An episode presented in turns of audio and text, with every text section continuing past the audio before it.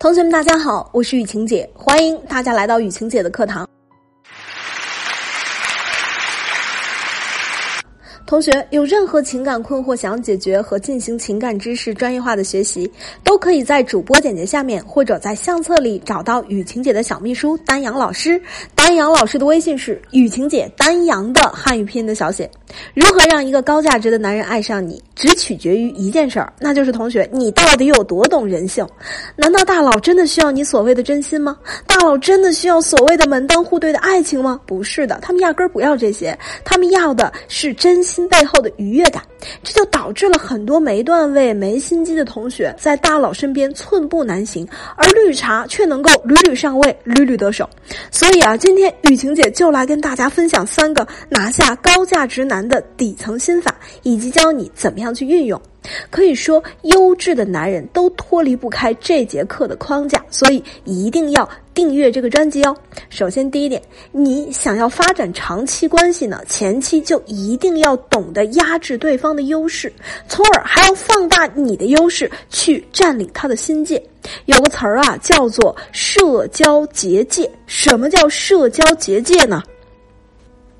也就是说，每个人在一定的范围内，其实都有自己的优势，而在这个范围内，你就可以削弱对方的优势。比如说啊，一个漂亮的女人跟一个有钱的男人去交往、去约会，那么这个女人的优势无疑是漂亮，那么男人的优势无疑是有钱。如果这个时候两个人进入的是高档的什么会所呀、酒店呀，或者说茶楼这种高档的消费的场所，那么这个时候毫无疑问，男人的优势就被放大了，而女人的优势就被压制了。同学，你明白了没？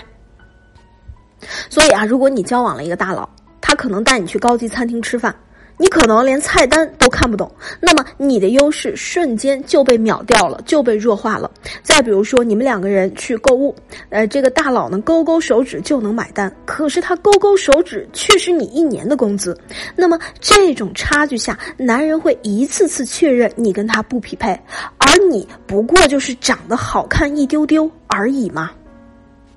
所以这也就解释了为什么那些男人都喜欢开着豪车去接女生，你懂了吗？因为当你抬腿坐上车的那一刻起，你就进入了对方的优势区里面了，你的能量瞬间就被秒掉了，就被削弱了。那同学们，我们该怎么做呢？非常简单，你可以带领对方进入一些你的优势区，比如说啊，你有某一方面的特长，呃，或者说什么才华，比如说你会弹琴，呃，会拉小提琴等等。那这个时候，你就可以选个有乐器的餐厅，或者呢，约会干脆去看一场比赛。如果说你什么乐器都不会，那么干脆就约对方去看一场球赛，一场比赛，带领对方进入一个男多女少的场所。那么你。你的性别就是优势了，你的优势就起来了。那这个时候，这个男人就算是再有钱，他的优势也不好展现，还会有其他的男性竞争者的这种紧迫感，反倒会让他再一次印证你的美、你的好，确认对你的心意。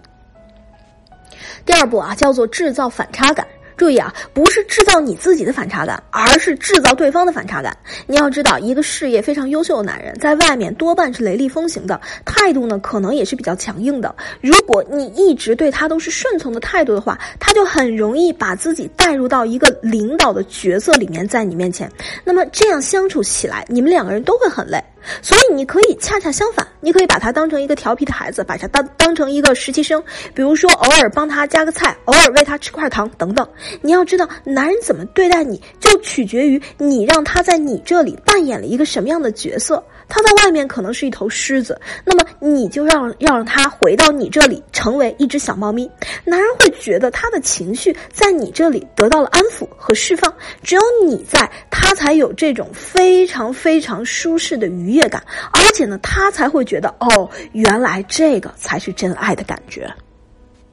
同时，我们要清楚，男人都是很在乎面子的动物，所以他们一般来说都非常在乎自己在别人眼中的形象，而且他的自尊心总是和他的工作事业密切相关。从潜意识层面来说，无论男人干什么工作或者职业，他都希望有人在他的事业上的成就去肯定他，因为这个是男人价值的体现。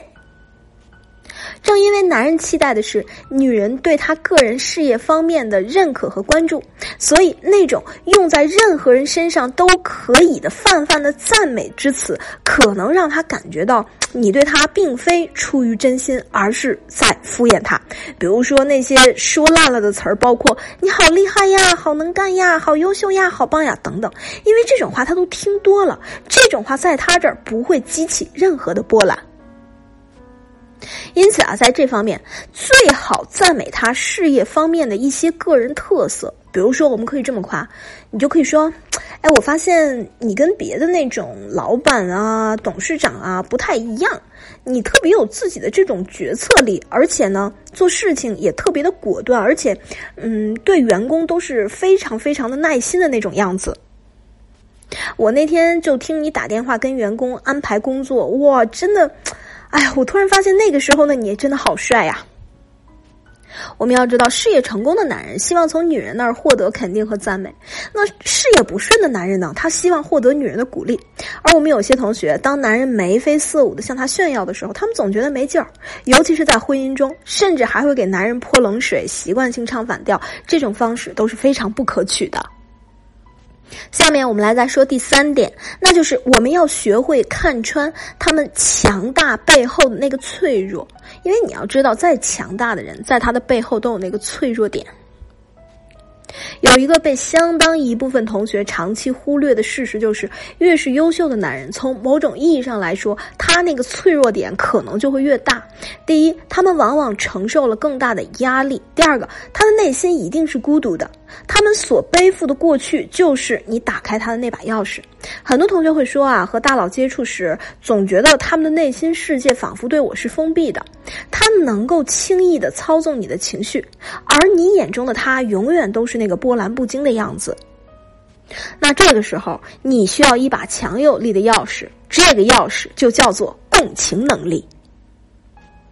那么该怎么共情呢？共情的切入点可以从动作上的同步性开始，比如说男人休息的时候突然轻轻的叹了一口气，那么这个时候你也可以学着他的样子轻轻的叹一口气，然后呢坐到他身边，拉着他的手，开始从他的角度去问：怎么有什么不顺利？嗯，需不需要让我倾听倾听你，告诉告诉我呀？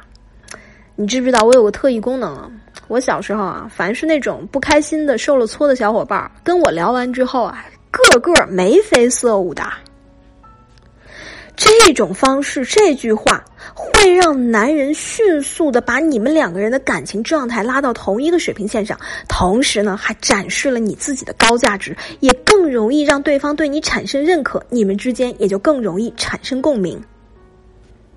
同学，如果你有一个自己搞不定的目标对象，或者在感情中出了问题，也不知道怎么去做，也不知道该如何有效的建立正确的沟通，也不用担心，你可以在主播简介下面或者在相册里找到雨晴姐的小秘书丹阳老师。丹阳老师的微信是雨晴姐丹阳的汉语拼音的小写。同学们，下节课见不散。